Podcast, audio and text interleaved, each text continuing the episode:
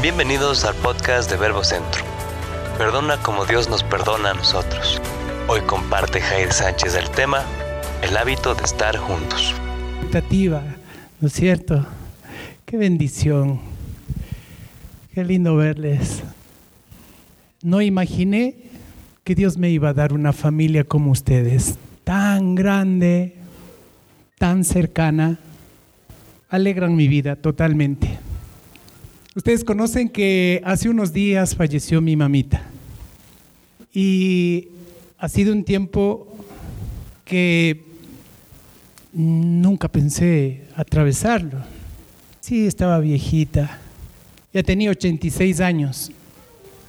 Desde hace seis meses atrás empezó a, a tener problemas, empezó a convulsionar. Y en medio de estas convulsiones todos asustados, enfrentándonos a, una enfermedad que no sabíamos que le iba a llevar a, tener epilepsia a, mi mamita.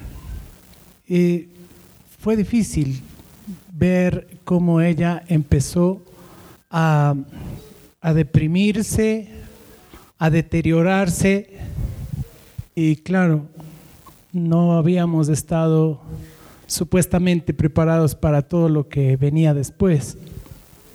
Pasaron como unos tres meses más y ella ya no, no se valía por sí misma. Antes ella salía a la calle, se iba a almorzar a algún restaurante que le gustaba, me invitaba, yo le invitaba, nos invitaba a la familia, le gustaba bailar escuchaba una canción y se ponía a moverse y decía, ven Hacho, ven, bailemos. y bailábamos.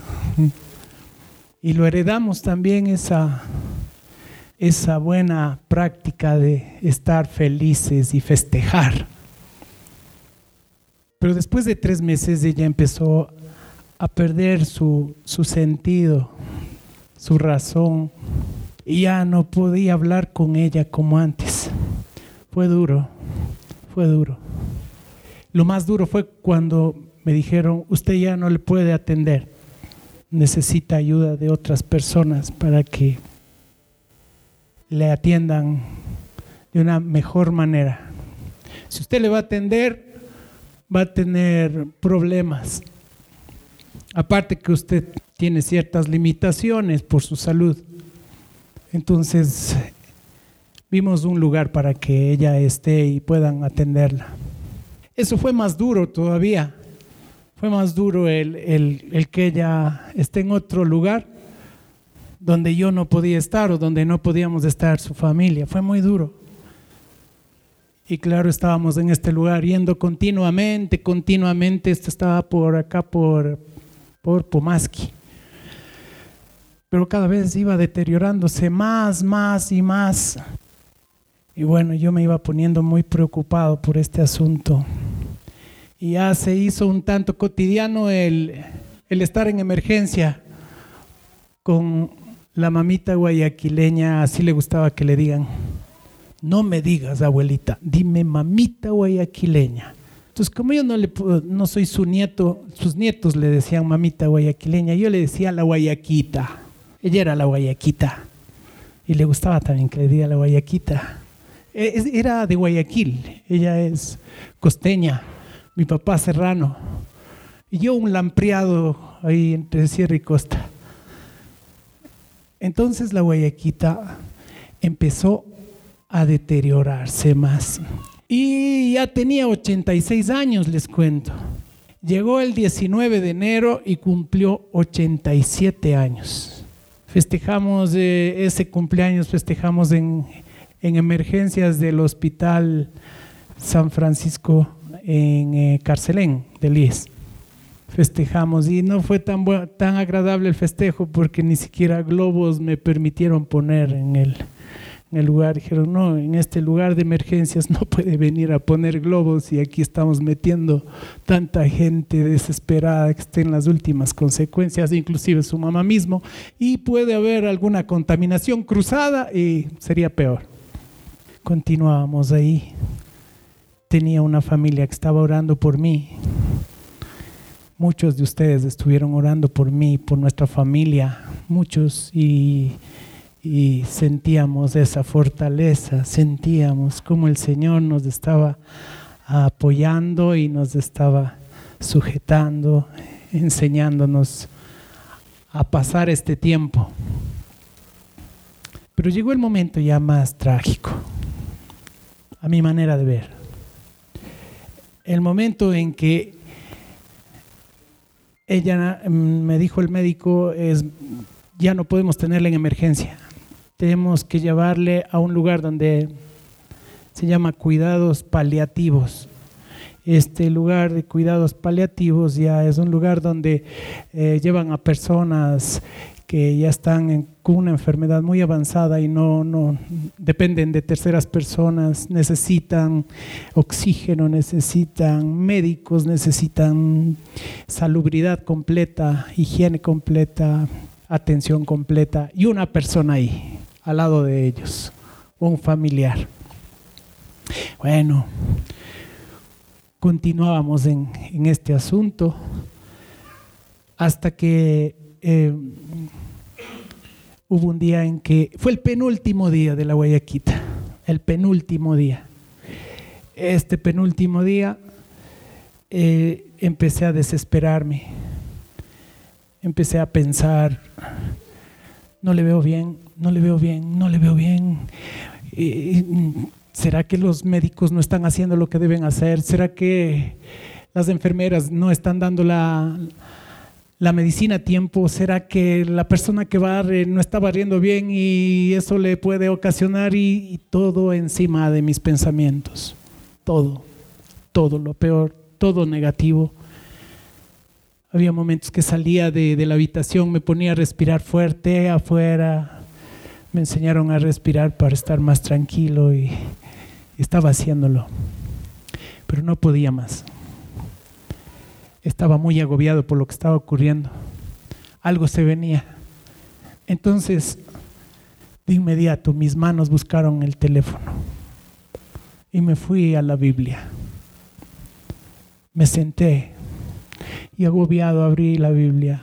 El pasaje que me tocaba leer ese día lo tomé y apenas leí eso, me asombré y llegó la respuesta de Dios para que yo pueda atravesar esto con toda la verdad y la calma del mundo. Le pedí perdón al Señor. Estábamos hablando con mi hermana, tengo una hermana que vive en España, y, mientras hablaba con ella, estaba llegando nuevamente a, la, a, la, habitación de mi mami, de la Guayaquita, Entré y le vi a ella descansando. Puse mi mano en, la frente de ella y, ella estaba descansando. Me llamó mi hermana de España ese rato y me dice, ñaño, eh, ¿ya estás con mamá? Le digo, sí, claro, ya estoy ahorita. Dice, eh, qué lindo, ¿y cómo está? Le digo, está dormidita. Pero mi hermana me dice, oye, ñañito, eh, ¿sabes que tuve una visión, tuve una visión, eh, vi a mamá que estaba con nuestro Padre de los cielos súper feliz, pero así tenía una felicidad que no te imaginas y regresaba a vernos y era como que decía gracias. Estaba abrazando a papá, decía mi niña. Pero yo mientras ella decía esto, yo veía a mi mamá y decían, qué raro, se está pagando y se está pagando y se está pagando. Y mientras ella hablaba, le digo, espérate, espérate, ñañita, ¿sabes qué? Mamá se va a despedir ya. Dice, ¿en serio, ñaño? Sí, este es el momento, se va a despedir. Estaba calientita, pero estaba muy tranquila, muy tranquila. Tenía una cara de, de mucha paz, descanso. Y mi hermana me dice, abre el, speaker, el parlante del teléfono, vamos a orar por ella. ¿Te parece? Claro, le digo. Y nos ponemos a, a orar. Señor, Señor Dios, gracias por la guayaquita, gracias por nuestra mamita que nos diste. Señor, nos has bendecido tanto. Empezamos a pedirle al Espíritu Santo, Señor, enséñanos a pasar este tiempo con paz, con gozo. Enséñanos, Señor. Y de inmediato el Espíritu Santo no esperó otra. Nos llenó de paz, nos llenó de gozo. Y la guayaquita se seguía pagando. Y mi hermana dice, alabémosle al Señor, Hacho. Le digo, claro, alabémosle y nos ponemos a cantar una canción, una alabanza al Señor. Y, y estábamos los dos llenos de alegría, contentamiento, le cantábamos al Señor y la guayaquita se iba enfriando y se iba apagando. Y seguíamos alabando al Señor. Y ya no había un solo pensamiento que nos haga cambiar de criterio. La Guayaquita estaba camino al mejor lugar de, la vida y se le acababan todos los sufrimientos que ella había tenido. El Señor traía a mi mente, decía, se acabó eh, el dolor, se acabó el miedo, se acabó la angustia, se acabó todo el sufrimiento para ella, se acabó. Ahora está conmigo, ahora está conmigo y eso nos llevaba a tener mucha, mucho contentamiento. Entró un médico y dice, ¿cómo está, señor Sánchez? Le digo, aquí parece que ya no tiene signos vitales, doctor. Y viene él y dice, ah, sí, no tiene, páseme y, llámele a la enfermera y viene y coge el estetoscopio, creo que se llama, y puso ahí en su corazón y se quedó frío. Y dice, señor Sánchez, el corazón de su mamita ya no, ya no palpita. Le digo, sí, doctor, sí me di cuenta. Pero yo no estaba desesperado ni triste. En este lugar de cuidados paliativos hay una característica, hay, bueno, hay muchas características que contar. Es un lugar muy bonito, muy bonito, la atención es maravillosa, pero cada día había gritos de angustia y desesperación. Alguien se iba, alguien se iba, y eso, todo eso ah, me acorralaba también a mí. Pero el día que la guayaquita regresó a casa, ese día no pasó nada terrible en mi vida ni en la vida de mi ñaña. Nos alegramos. Le amamos tanto que nos alegramos. No queríamos otro lugar. No queríamos ya que ella esté aquí. No queríamos que ella siga sufriendo aquí.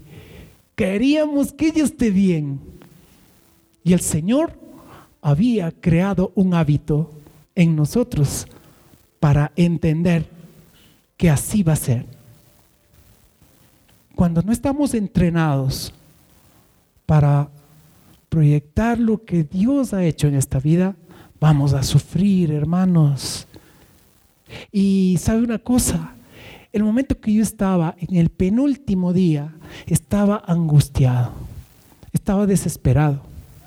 El Señor me dijo, ¿qué piensas? Y por eso yo les decía a ustedes tempranito, ¿qué piensan hermanos? En nuestros pensamientos está todo lo que nos va a permitir reflejar lo que somos. Vamos a permitir que a través de nuestros pensamientos vengan los sentimientos a nuestra vida y vengan las decisiones a nuestra vida y nuestro carácter empiece a fluir, a fluir nuestro carácter, cómo reaccionamos en esta vida. Ese es nuestro carácter.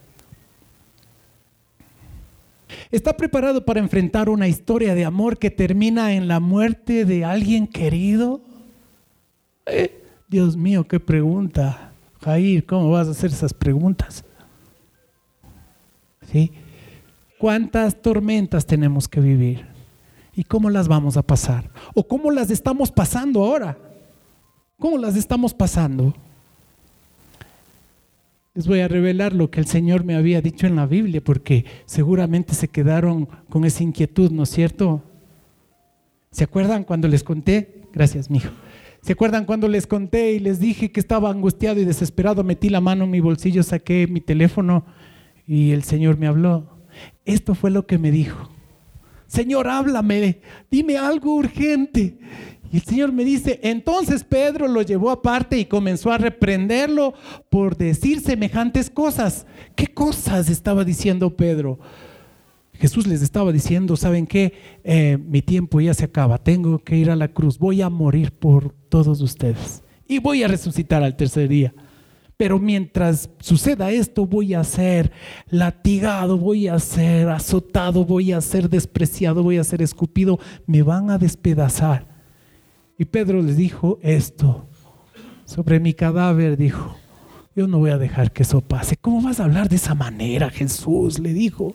Entonces Jesús le dice, entonces, entonces Pedro lo llevó aparte y comenzó a reprenderlo, empezó a reprenderlo a Jesucristo.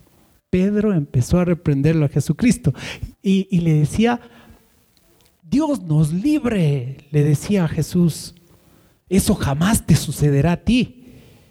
Oh.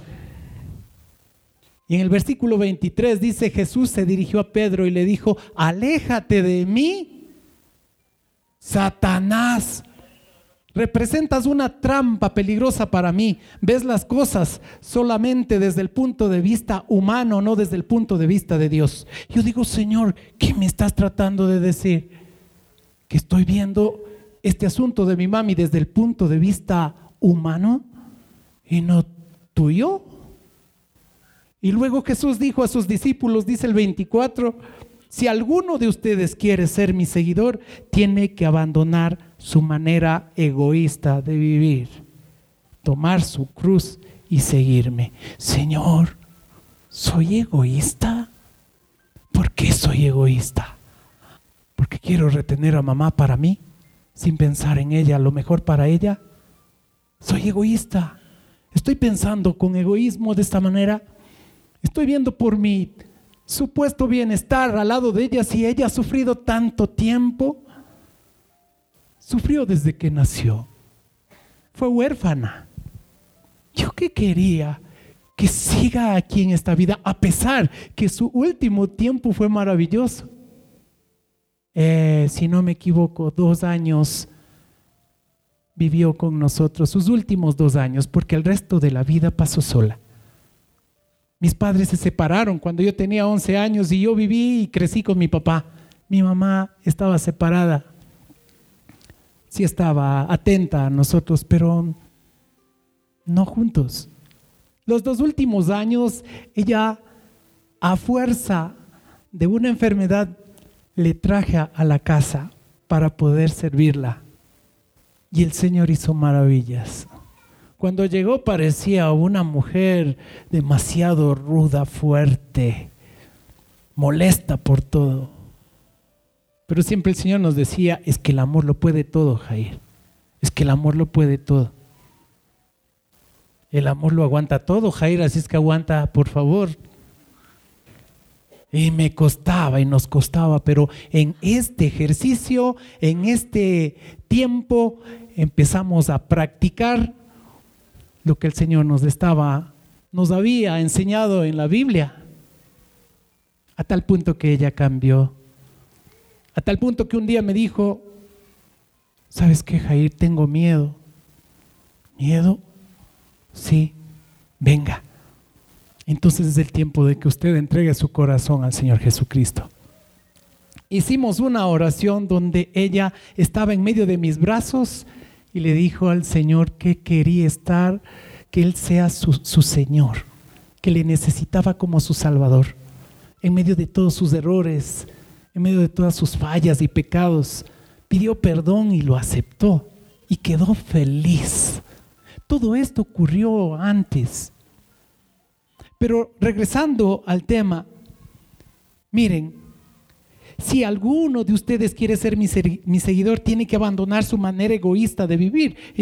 Lo que sucede, perdón, luego dice, Jesús dijo a sus discípulos allá, luego lo que sucede es esto, mire, representas una trampa peligrosa para mí, dijo Jesucristo, si ves las cosas solamente desde el punto de vista humano, no desde el punto de vista divino. desde el punto de vista de Dios. Satanás puede meterse facilito en nuestros pensamientos y humanamente empezamos a ver lo que a mí me parece, no lo que Dios nos enseña.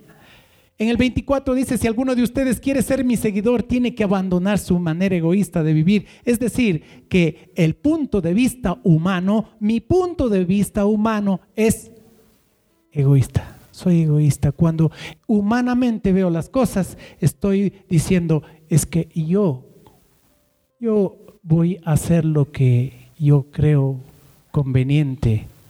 Y Dios, dejémosle para el domingo. Este mundo nos adiestra nuestra mente con la idea, estamos solos y de nosotros depende la vida. Ese fue la estrategia tramposa de Satanás. Quería que nos veamos solos y que dependemos de nosotros, que somos como dioses.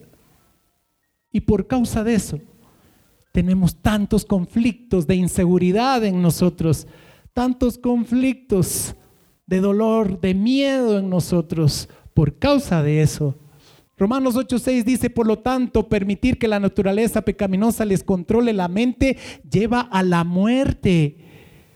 Si las ideas pecaminosas dejamos que nos controlen, nos llevan a la muerte, nos llevan al dolor, nos llevan al desastre, a la destrucción, al egoísmo, a la envidia, al orgullo, al no poder vivir en paz entre nosotros. Pero permitir que el Espíritu les controle la mente lleva a la vida y a la paz. Eres la suma total de lo que te has venido habituando a hacer cada día. Y aquí en esta cabeza, en esta mente, hemos dejado que los pensamientos vengan y vengan y vengan. ¿Y saben qué pensamientos vienen? ¿Sí o no? Malos. Y les creemos. El día viernes en la iglesia, en el hogar, hablábamos de a qué tenemos miedo. Y todos los miedos que revisamos eran mentira. Todos los miedos que habíamos estado teniendo en la cabeza eran mentira. Y nosotros los habíamos acogido, los habíamos aceptado y nos habíamos hecho verdugos de esos pensamientos mentirosos, de esas mentiras. Los hábitos que hemos hecho desde niños ha sido para eso, para vivir derrotados, para vivir oprimidos. Por eso es que viene ahora Jesucristo. Por eso es que quiere destruir toda esa trampa de Satanás que está aquí, aquí en mis pensamientos. Y yo sin darme cuenta las dejo que vengan y que vengan. Crecemos al, al desarrollar hábitos espirituales y esa es nuestra campaña. Hábitos espirituales. Lo que hacemos repetidamente que la Biblia nos enseña. Si tienes malos hábitos, vas a tener mal carácter. Si tienes buenos hábitos, buen carácter. Tus hábitos determinan tu carácter y tu carácter determina lo que te va a pasar, tu destino. Los hábitos se forman por repetición, por práctica. Entonces necesitamos entrenarnos en buenos hábitos. Cuando vamos a pasar una situación como la que yo les estoy contando, si yo no hubiera permitido que mi Señor me entrenara desde que lo recibí en mi vida, pues ya me hubiera desmayado contándoles del inicio de todo lo que ocurrió. No hubiera soportado. Tal vez estaría en un hospital también. O quién sabe. Juan 13, 17, ahora que saben estas cosas, Dios las bendecirá. ¿Por qué? ¿Por qué? ¿Por qué? por hacerlas, por hacerlas. Usted no es bendecido por conocer la Biblia. No es bendecido por conocer la Biblia. No es bendecido porque usted sabe que de aquí a acá hay tantas, hay tantos proverbios, hay tantas bendiciones, hay tantas promesas. Usted no es bendecido por eso. Si usted no practica lo que el Señor nos está enseñando en la Biblia, se quedó en palabras, se quedó un ratito en la mente y se esfumó. No serás bendecido en tu familia, ni en tu carrera, ni en tu matrimonio, ni en tus finanzas, solo por saber lo que la Biblia dice de el matrimonio, tu carrera, las finanzas. Mis hermanos, no, no podemos ser bendecidos por eso. Hasta el diablo sabe lo que dice la Biblia, imagínese, y eso está en la Biblia. Y creo que lo sabe mejor que nosotros.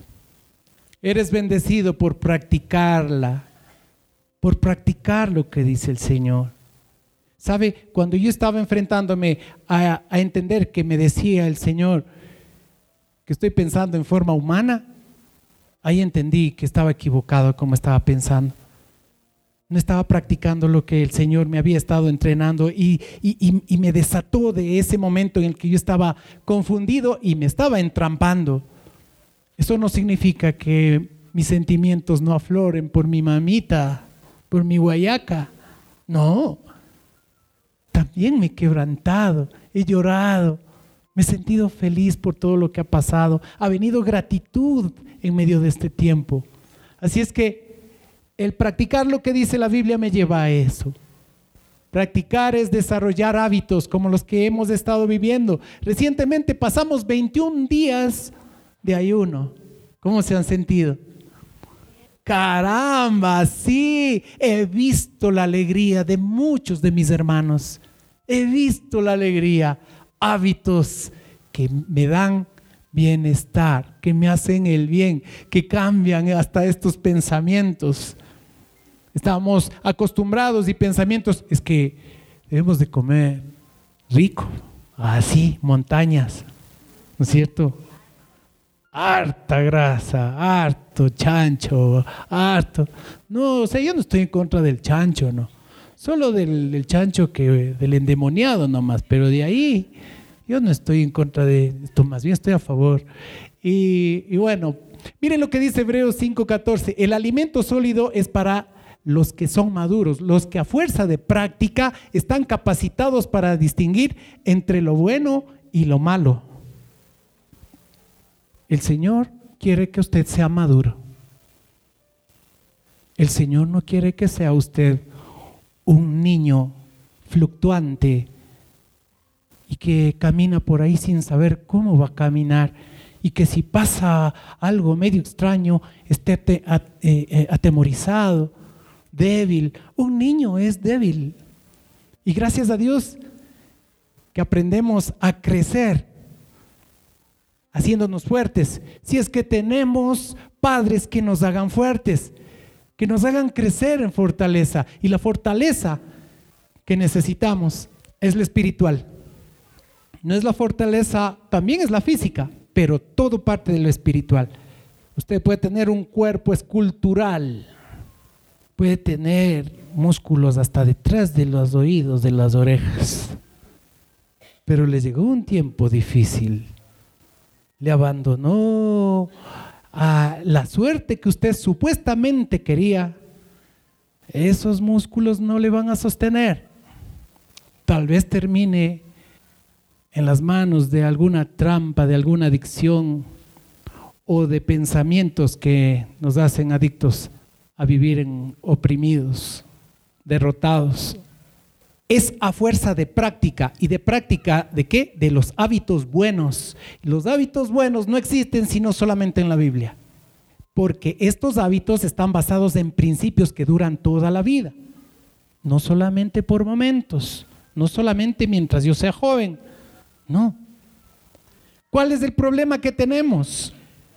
El problema que tenemos nosotros, los cristianos, algunos o muchos, nos falta pasar tiempo con Dios. Nos falta aplicar lo que dice la Biblia. Nos falta ver el bien que viene por causa de aplicar la palabra de Dios.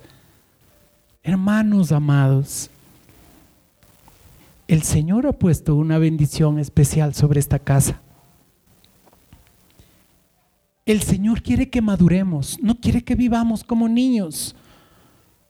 El vivir eh, eh, en inseguridad, el vivir en, eh, en, medio de ansiedad, en medio de, de desesperaciones, de ambiciones ilógicas, es inmadurez. Y eso le va a hacer daño. El Señor no quiere eso. El Señor quiere que usted viva en paz. Quiere que usted crezca seguro. Y para eso estamos aquí. Uno de los hábitos maravillosos que tenemos espirituales y que nos enseñó Cristo es esto, mire, estar juntos, congregarnos. Qué lindo que es congregarse. Todos los deportistas, dice, se entrenan con mucha disciplina. Ellos lo hacen para obtener premio, un premio que se echa a perder. Sí, el premio dura un tiempo de los deportistas, pero nosotros, en cambio, por uno que dura para siempre. El premio que recibimos por ejercitarnos en estos hábitos amorosos duran para siempre, hermanos, y se transmite de generación en generación. La Biblia dice que hasta mil generaciones. ¿Habían escuchado eso? ¿Qué tesoro más grande quiere usted recibir sino lo que está escrito? El hábito de estar juntos, qué lindo, creciendo en la familia de Dios. Dicen Hechos 2, 46, 47, todos los días se, se, reunían en el templo y en las casas partían el pan y comían juntos con alegría y sencillez de corazón. Alababan a Dios y eran estimados por todos. Y cada día el Señor hacía crecer la comunidad con el número de los que Él iba llamando a la salvación. Miren lo que dice, se reunían, ¿no? Se reunían aquí todos los días. Cuando estamos llamando a alguna reunión, estamos, híjole. Y ahora hay el bus de regreso y ahora el hambre y ahora el sueño y ahora la sed y ahora la pereza y ahora... Miren lo que ocurría con, en este tiempo, ¿no? Era la iglesia de Jerusalén empezó con 120 personas, así como nosotros ahora más o menos, 120 personas. 20 años después, 100 mil personas en esa iglesia. ¿Cuántos eran en la ciudad? 250 mil personas. Casi la mitad de la ciudad estaba ahí, disfrutando de esto. Alababan y Dios eran estimados por todos. Alababan a Dios y eran estimados por todos. ¿Por qué eran estimados por todos? Le digo al Señor, ¿por qué pasaba eso? Porque cuando se reunían, no estaban estresados. En las iglesias de hogar, si usted no ha asistido, llegamos estresados y salimos felices. Llegamos fortalecidos a casa. Nos alegramos, empezamos a ver a la gente, ay, qué lindo, y un abrazo por acá, y cómo te va en este asunto, vamos a orar por ello, veamos lo que dice la palabra, alabemos al Señor, ya. Oigan, y les cuento que mañana las iglesias en el hogar de este, de esta casa, están planificando para ser tan atractivos como esta iglesia y mucho más todavía. Planificamos paseos, equipamiento, conocimiento de la palabra.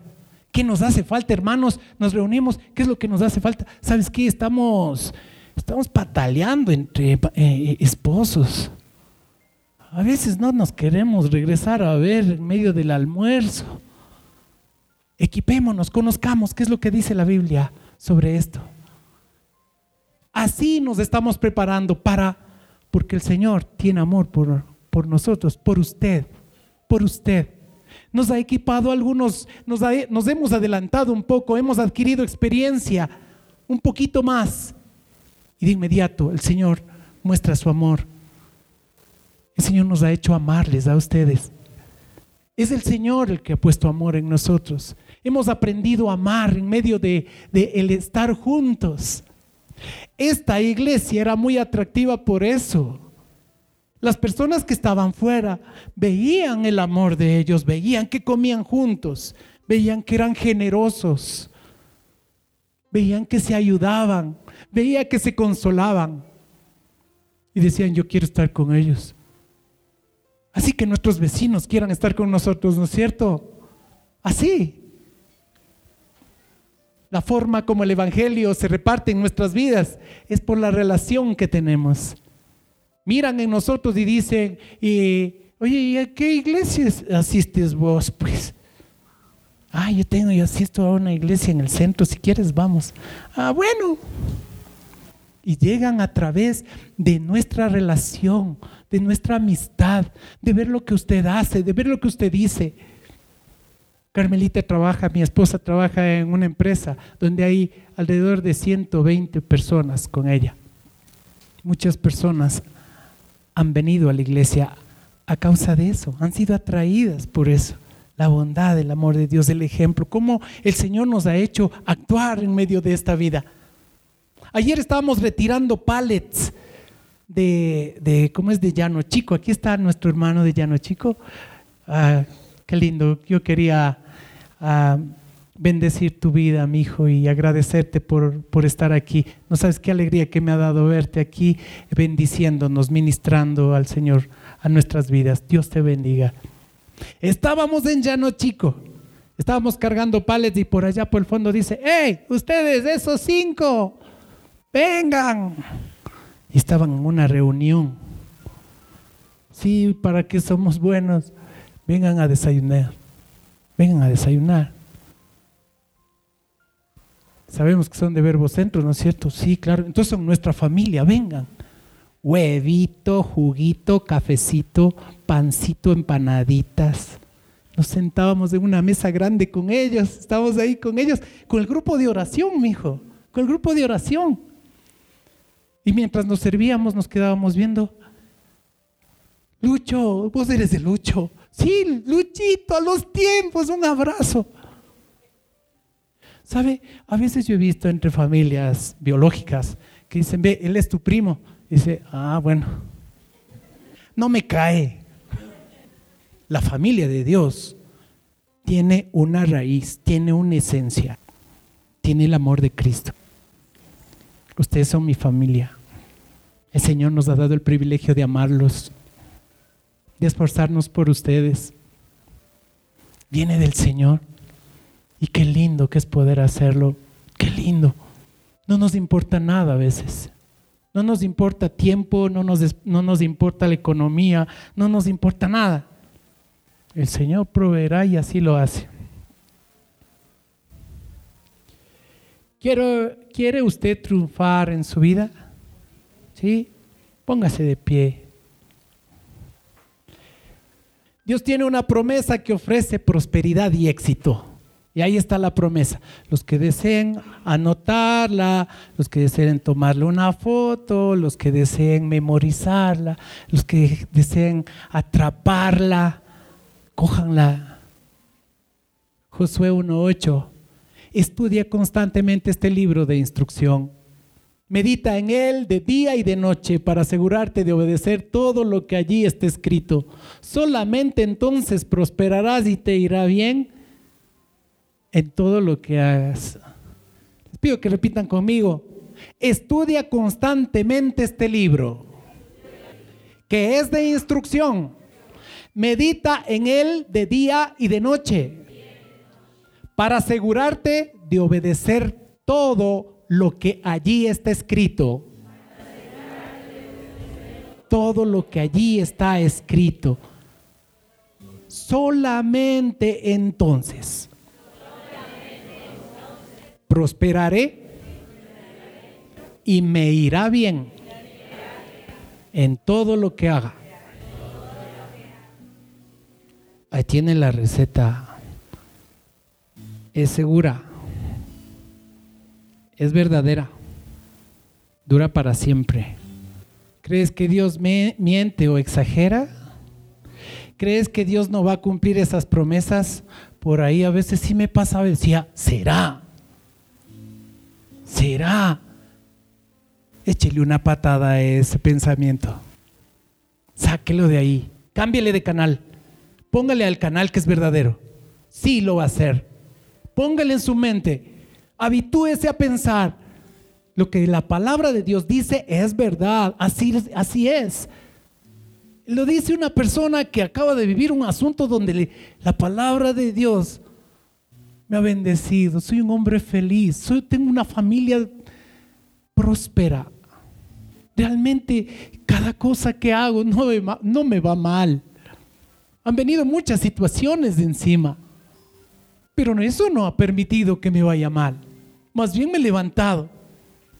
Un cristiano sin la familia de la iglesia es un qué. Hay alguna persona que se siente sola, o no está asistiendo a una iglesia en el hogar, o hay algún familiar o algún vecino que usted ve que, que sabe de Dios, pero ya no, Ya no hay nadie a su lado quien, le, quien encienda el amor en su corazón. Pues no viva como huérfano. Tenemos, esta iglesia tiene siete iglesias en el hogar. Y tenemos un, un proyecto de crecimiento en este año. Y es verdad, usted no puede vivir como huérfano. Tenemos el hábito de estar juntos, como lo hacía Jesucristo, como nos enseñó Jesucristo. Dios lo dispuso así. Amarnos los unos a los otros, cuidarnos, alentarnos, ayudarnos, apoyarnos, orar los unos por los otros, festejar unos por otros. ¿Sabe? En el velorio estaba tan lindo, toda la gente eh, el primer día y el segundo día también. El verlos me, me hacía sentirme tan feliz. Decía, Señor, cuánto amor. Agradecí, les agradecí públicamente, dije gracias por el cariño que ustedes tienen al estar con nosotros aquí. Estaba con mi familia a mi lado, un, un hermano de mi mamá. Esa es la familia de Dios, ese es el amarnos los unos a los otros, eso es estar cercanos, acompañarnos, crecer como hijos de Dios, madurar, disfrutar de esta familia, disfrutar de esta vida.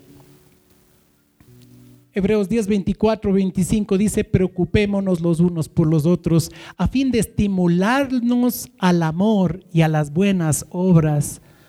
No dejemos de qué?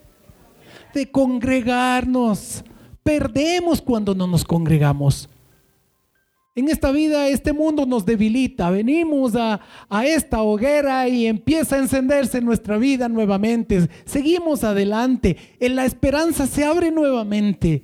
Los cielos se abren para nosotros.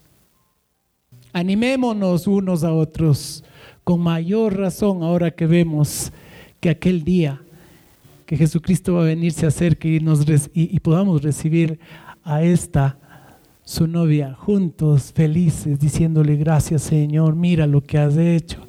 Tu novia está radiante, está unida, está agradecida. Señor, yo quiero agradecer a, a todos ustedes, hermanos, por su cariño nuevamente.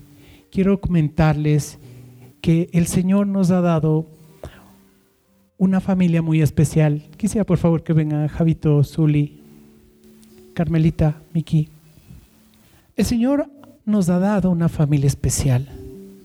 El Señor ha puesto ancianos como padres, como administradores de esta gran iglesia, como administradores de la bondad de Dios para nuestras vidas. En el corazón de ellos, en el corazón de los siervos, ¿podrían venir por favor los líderes un momentito para acá? Lizardito, William. Nati. Mateo, puedes venir, mi hijo, para acá. Miren, el Señor ha puesto en nuestras vidas el privilegio de amarlos, de acompañarlos, de cuidarlos, de guiarlos. Majito, puedes venir por acá, por favor. El Señor ha puesto en nosotros eso. Todo lo que esta iglesia hace, lo hace porque nos hemos propuesto que a ustedes les vaya bien.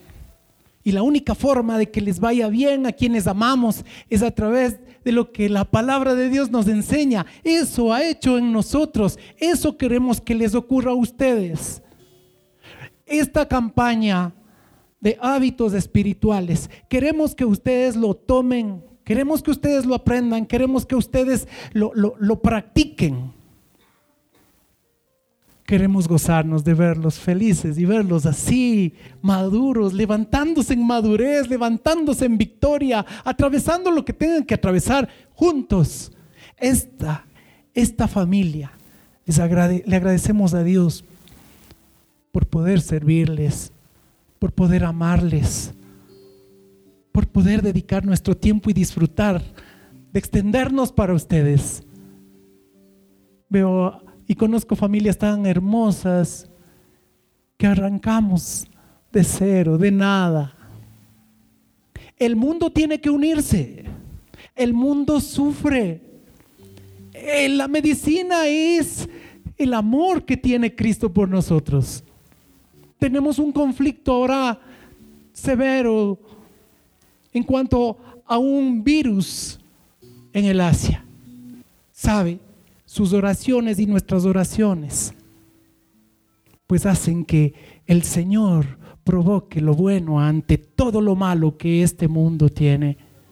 Yo quiero también darle la bienvenida a Eva, una amiga muy querida de la China que está aquí con nosotros. Y me gustaría pedirte, por favor, si puedes venir, que queremos hacer una oración especial por toda esta estos hermanos allá en la China. Ven, Eva. Ven, por favor.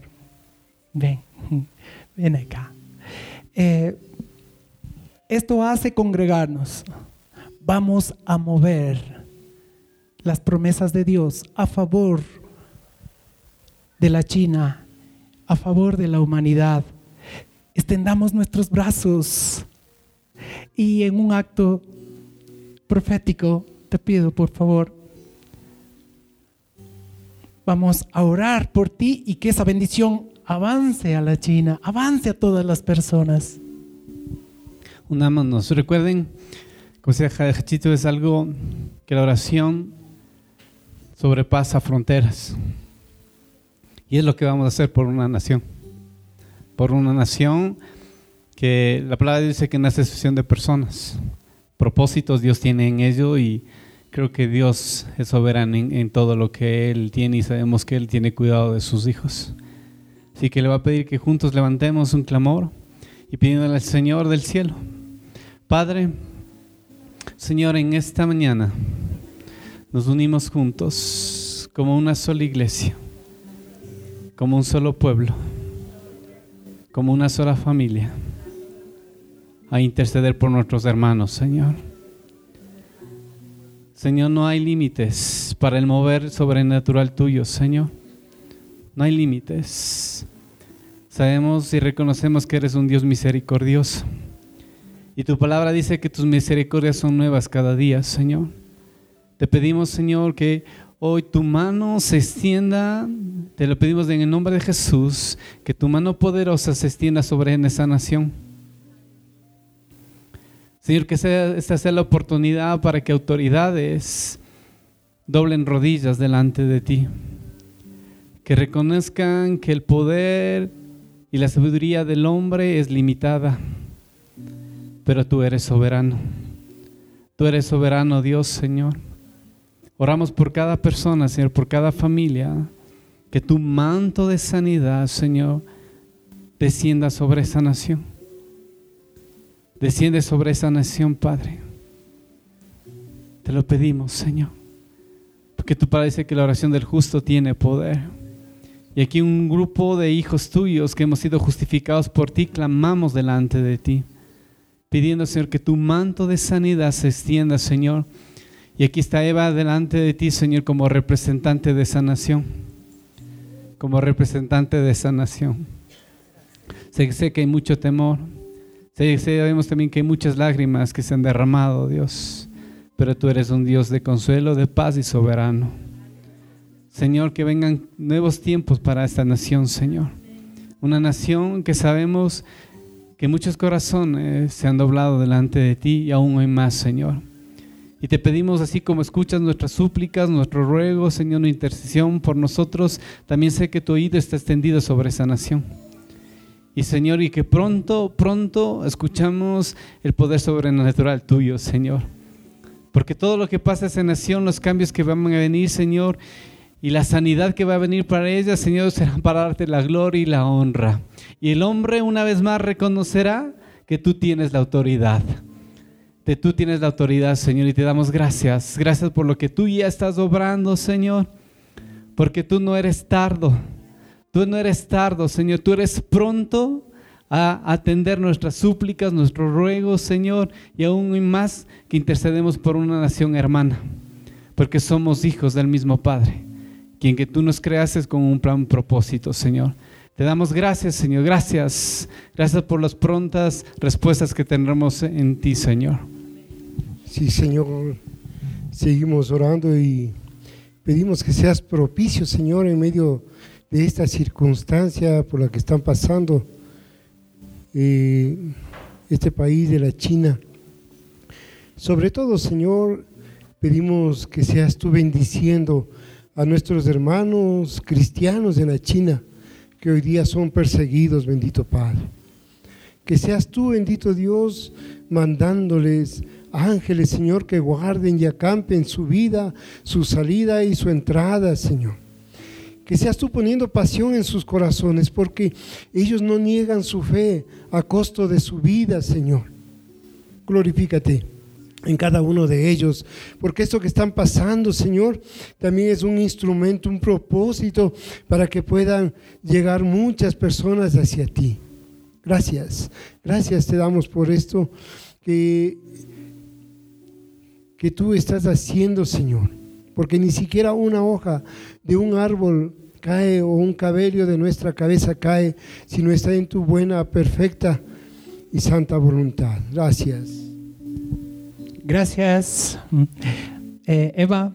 Eh, te doy un abrazo muy fraterno. Te agradezco por estar aquí. Bendecimos tu vida. Bendecimos tu vida. Mm, hay un lindo propósito de Dios para ti. Estás viviendo ya. El amor de Él es para ti. Dios te bendiga. Dios te bendiga. Aleluya ahora pueden entender por qué la iglesia crecía. Y así va a crecer esta casa. Así va a seguir creciendo el nombre de Cristo. Así vamos a seguir viendo la bondad de Dios en sus familias, en sus hijos, en nuestra vida, sobre todo, sobre toda situación imposible. Cerremos nuestros ojos para cerrar este tiempo y agradecer por lo que el Señor nos está permitiendo vivir. Padre, eres bueno, eres fiel. Padre, tú eres nuestra roca firme, tú eres nuestra fortaleza. Tú eres el canto de mi mañana, Señor. Tú eres quien, quien alegra mi vida, eres como miel a mi boca, Señor, cuando leo tu palabra me deleita. Señor, permítenos seguir creciendo, Señor, como a ti te agradas, juntos, no escondidos, no en cuevas, no ermitañamente, sino juntos para que podamos amarte a ti y expresar nuestro amor como hermanos de nuestro prójimo, Señor. Señor, sorprende a esta familia que tú los has llamado. Sorpréndelos, Señor, con aquellas cosas que ellos piensan que no, ¿cuándo va a ocurrir? Sorpréndelos, Señor. Sorpréndelos, llénalos de ese favor que están necesitando tus hijos Señor, queremos ver tu gloria y lo vamos a ver. Lo vamos a ver, mi Dios. Te agradecemos tanto por las personas que hoy día vinieron a esta iglesia, como decía en, en esta escritura, y Él seguía llamando a las personas que iban a ser bendecidos. Los bendecimos nuevamente a ustedes que han venido por primera ocasión. Los bendecimos. Esta es su casa. Esta es la familia de Dios que abre los brazos para ustedes. Los queremos tener aquí, no solamente hoy, siempre. En el nombre de Jesús, un aplauso para Jesucristo nuestro Señor.